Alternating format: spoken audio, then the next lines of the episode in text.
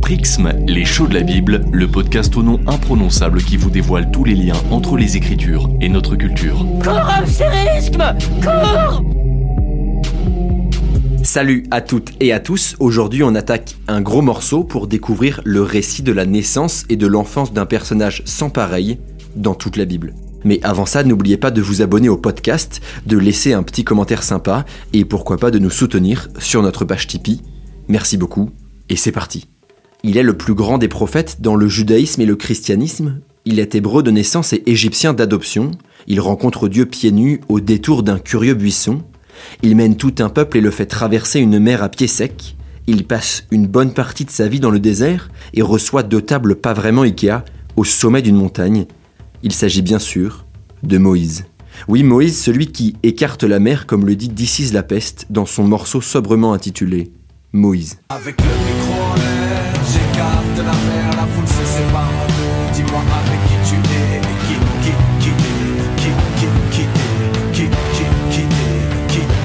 Pour ouvrir le bal, remettons les choses au clair, c'est-à-dire remettons le texte dans son contexte. Déjà, rappelons que l'histoire de Moïse est racontée tout au long de plusieurs livres bibliques, à savoir l'Exode, le Lévitique, les Nombres et le Deutéronome.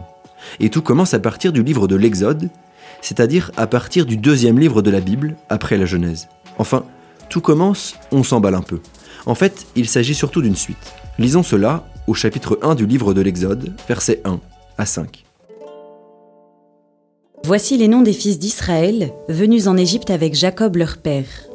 Chacun y vint avec sa famille. C'étaient Ruben, Siméon, Lévi et Judas, Issachar, Zabulon et Benjamin, Dan et Naphtali, Gad et Asher. Toutes les personnes issues de Jacob étaient au nombre de 70. Joseph, lui, était déjà en Égypte. En gros, pour ceux qui sont un peu largués, l'auteur du livre de l'Exode nous aide pas mal et reprend l'histoire à partir de là où on l'a laissé à la fin du dernier chapitre de la Genèse. Autrement dit, on change de livre, mais c'est juste la suite de la même histoire. L'auteur énumère ainsi les noms des douze fils de Jacob et raconte que ceux-ci vivent en Égypte, pays d'accueil où ils ont rejoint leur frère Joseph, tandis que sévissait une grande famine en terre de Canaan. Poursuivons la lecture en Exode 1, versets 6 et 7. Puis Joseph mourut, ainsi que tous ses frères et toute cette génération-là. Les fils d'Israël furent féconds, ils devinrent très nombreux, ils se multiplièrent et ils devinrent de plus en plus forts. Tout le pays en était rempli. Reprenant la formule du premier récit de création, en Genèse 1.28, Soyez féconds et multipliez-vous, le texte de l'Exode suggère que le peuple hébreu est un modèle d'obéissance à Dieu. Dieu demande aux hommes et aux femmes d'être féconds et de se multiplier, et voilà que le peuple d'Israël, c'est-à-dire les descendants de Jacob, effectivement, sont féconds et se multiplient. Donc là, on se dit, ok, c'est nickel, tout va bien pour les Hébreux. Oui, mais c'est pas vraiment les vacances pour autant. Car voici qu'apparaît un nouveau personnage avec qui Moïse aura fort à faire quelques chapitres plus loin et qui ne se présente pas vraiment comme un bienfaiteur envers les Hébreux. Reprenons la lecture au livre de l'Exode, chapitre 1, verset 8. Un nouveau roi vint au pouvoir en Égypte. Il n'avait pas connu Joseph. Juste, pour être bien au clair, on parle là de Joseph, le fils de Jacob, petit-fils d'Isaac et arrière-petit-fils d'Abraham. Rien à voir avec le charpentier de Nazareth. Première alerte de mauvais augure, le texte de l'Exode précise donc que ce nouveau roi n'avait pas connu Joseph, c'est-à-dire n'avait pas en mémoire tout le bien que Joseph avait fait à l'Égypte, en l'occurrence sauver tout un peuple de la famine en constituant des réserves, conformément à ce que les songes de Pharaon laissaient entendre. Bon, pas déjà, ça part pas sur de bons rails. Et oui, on sait, pour el momento, pas de Moïse en vue, mais il arrive quelques versets plus tard. On veut juste prendre le soin de bien recontextualiser parce qu'en fait, ça change tout. Lisons donc la suite, livre de l'Exode, chapitre 1, versets 9 à 14. Le nouveau roi d'Égypte dit à son peuple Voici que le peuple des fils d'Israël est maintenant plus nombreux et plus puissant que nous. Prenons donc les dispositions voulues pour l'empêcher de se multiplier, car s'il y avait une guerre, il se joindrait à nos ennemis, combattrait contre nous, et ensuite il sortirait du pays. On imposa donc aux fils d'Israël des chefs de corvée pour les accabler de travaux pénibles. Ils durent bâtir pour Pharaon les villes d'entrepôt de Pithom et de Ramsès. Mais plus on les accablait, plus ils se multipliaient et proliféraient, ce qui les fit détester. Les Égyptiens soumirent les fils d'Israël à un dur esclavage et leur rendirent la vie amère à force de corvées, préparation de l'argile et des briques, et toutes sortes de travaux à la campagne. Tous ces travaux étaient pour eux un dur esclavage. Oubliant ou ignorant le bien qu'a fait Joseph envers l'Égypte, et oubliant ou ignorant que les descendants de Jacob se sont justement installés en Égypte en remerciement des services rendus par Joseph, Pharaon voit ce peuple grandissant non pas comme un bienfait, mais comme une menace. Au lieu de se réjouir et de s'émerveiller, il se braque et présuppose que les Hébreux seront ennemis de l'Égypte, faisant entrer dans son raisonnement une logique d'affrontement et de concurrence. Et voilà comment Pharaon réduit le peuple hébreu en esclavage.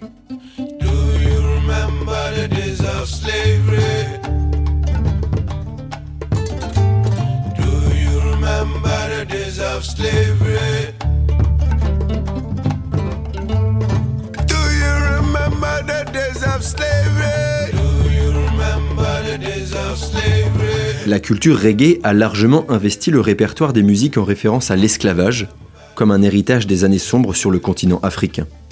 C'est ce qui inspire l'artiste ivoirien Tiken Jah Fakoly dans sa chanson Slavery Days, les jours d'esclavage.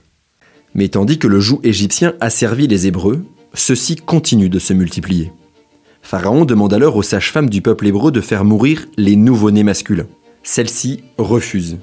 En réaction, Pharaon va encore plus loin dans les abîmes du mal. Après avoir réduit les Hébreux en esclavage, après avoir demandé aux sages-femmes du peuple hébreu de tuer les nouveau-nés masculins, il demande cette fois à tout le peuple égyptien de tuer les nouveau-nés mâles en les jetant dans le Nil. À bien lire ce texte, on relève même une progression dans le mal.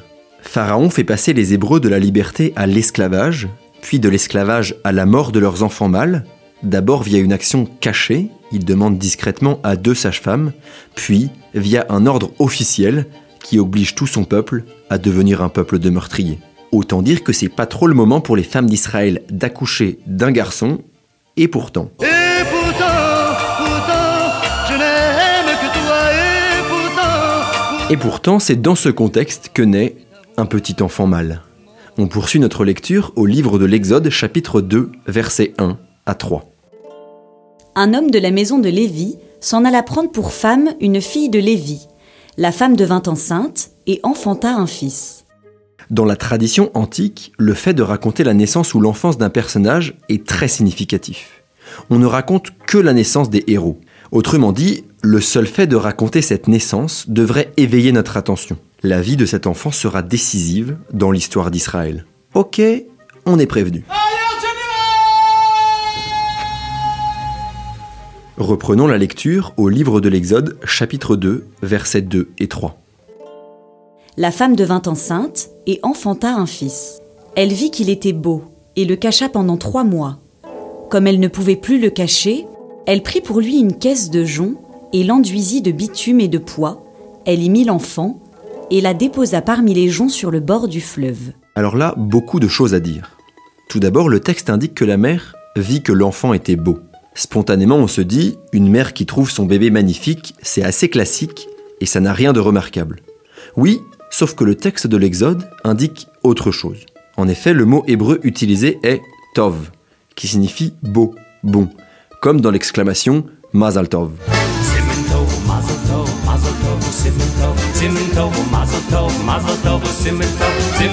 Le texte dit donc que Moïse est beau en utilisant le mot tov.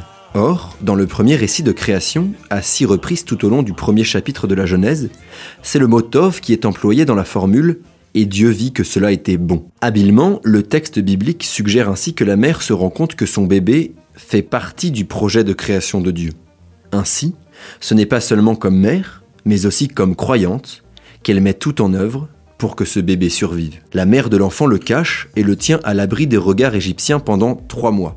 Rappelez-vous, Pharaon a donné l'ordre à tout son peuple de tuer les nouveau-nés garçons en les jetant dans le Nil. Au bout de trois mois, l'enfant commence à pleurer un peu plus fort, ça s'entend, et ça devient compliqué de le garder. Que fait-elle alors?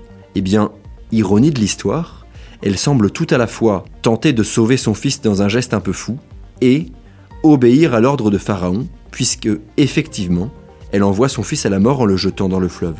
Mais ce n'est pas tout. Discrètement, deux petits versets annoncent déjà la mission de l'enfant. Relisons Exode 2, verset 3.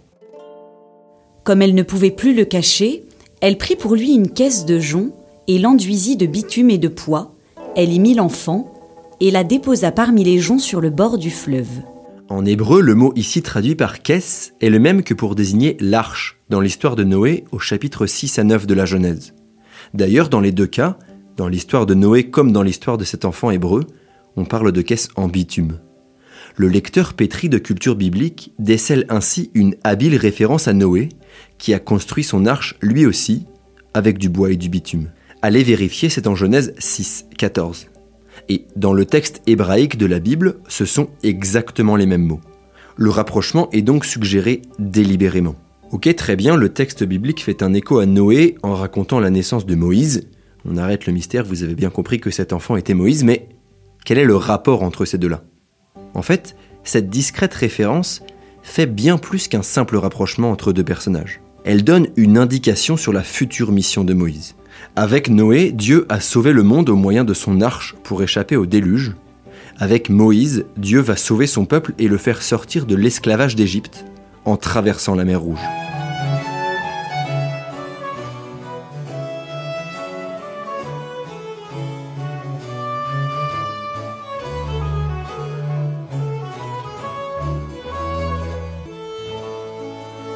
Cet extrait de la cantate intitulée Le passage de la mer Rouge, écrite en 1708 par la compositrice Élisabeth Jacquet de la Guerre, reprenons la lecture pour un dernier extrait en Exode 2, versets 4 à 10. La sœur de l'enfant se tint à distance pour savoir ce qui lui arriverait.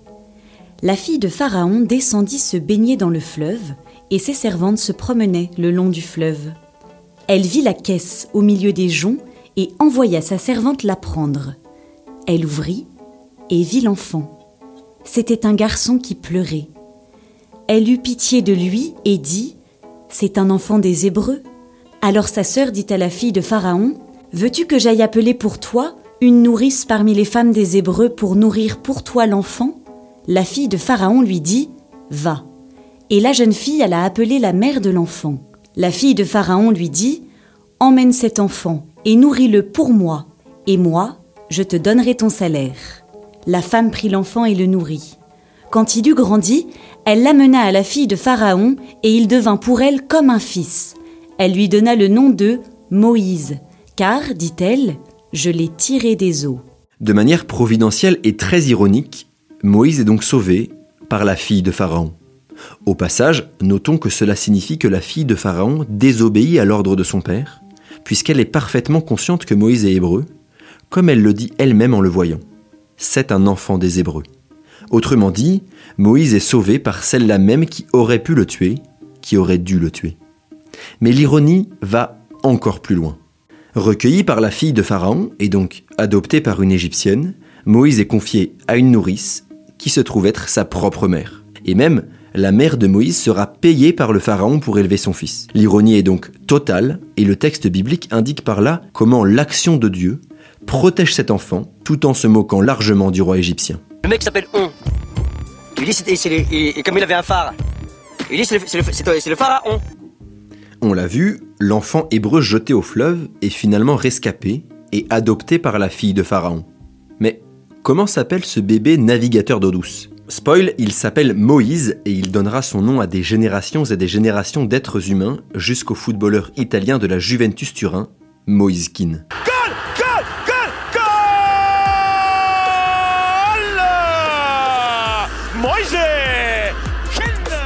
Dans la Bible, donner un nom à un personnage est un acte symbolique très fort. Le nom a une signification et préfigure une mission. La conclusion de ce récit nous donne une clé en Exode 2, verset 10. Quand il eut grandi, elle l'amena à la fille de Pharaon, et il devint pour elle comme un fils. Elle lui donna le nom de Moïse, car, dit-elle, je l'ai tiré des eaux. Ici, Moïse est le nom que lui donne la fille de Pharaon. Et symboliquement, ce nom renvoie à une double réalité. Premièrement, il renvoie aux conditions dans lesquelles Moïse a été sauvé et rescapé de la mort juste après sa naissance. Et deuxièmement, il renvoie aux aventures futures de Moïse, qui mènera le peuple hébreu hors d'Égypte en traversant la mer Rouge et en étant sauvé des eaux une seconde fois. Pour l'anecdote, le nom Moïse, ou Moses en anglais, a encore une autre signification, en égyptien cette fois-ci. Il signifie fils, comme dans Ramsès, signifie fils de Ra, le dieu soleil. Cette double signification, en hébreu d'une part et en égyptien d'autre part, montre que Moïse est à la fois hébreu de naissance et égyptien d'adoption. On verra d'ailleurs que cela se retrouve dans la suite du récit. Mais ça, ce sera pour la prochaine fois. Allez, on vous libère, c'est l'heure d'aller piquer une petite tête dans la rivière, c'est fini pour nous aujourd'hui, on vous laisse avec Mireille Mathieu qui raconte déjà la suite des aventures de Moïse jusqu'en terre promise. N'oubliez pas de vous abonner à notre newsletter sur le site prixme.org. À très très vite!